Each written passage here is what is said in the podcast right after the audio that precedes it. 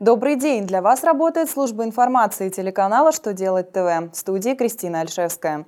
В этом выпуске вы узнаете, за какие ошибки будут штрафовать налогового агента, когда работодатели начнут выплачивать средний заработок работникам, которые приостановили работу в связи с задержкой зарплаты, когда кафе и барам нужно представлять в ЕГАИС сведения об объемах оборота алкогольной продукции в части ее закупки – Итак, о самом главном по порядку.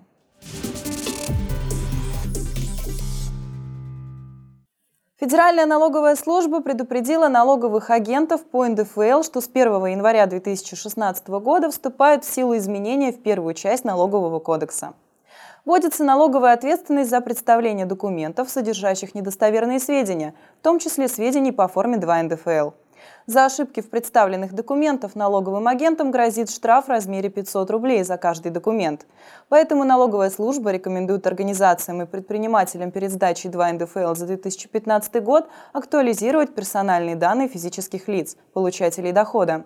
Если в 2 НДФЛ будут указаны недостоверные персональные данные, налоговому агенту придется заплатить за такую ошибку.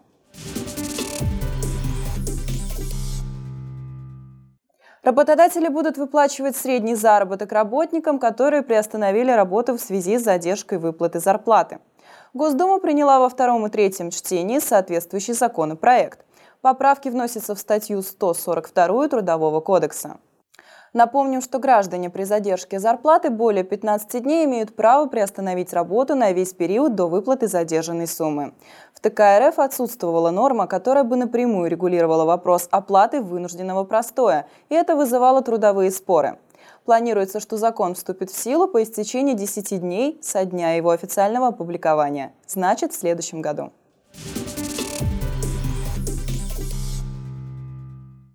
С 2016 года начнут действовать новые обязанности организаций, занимающихся розничной продажей алкоголя.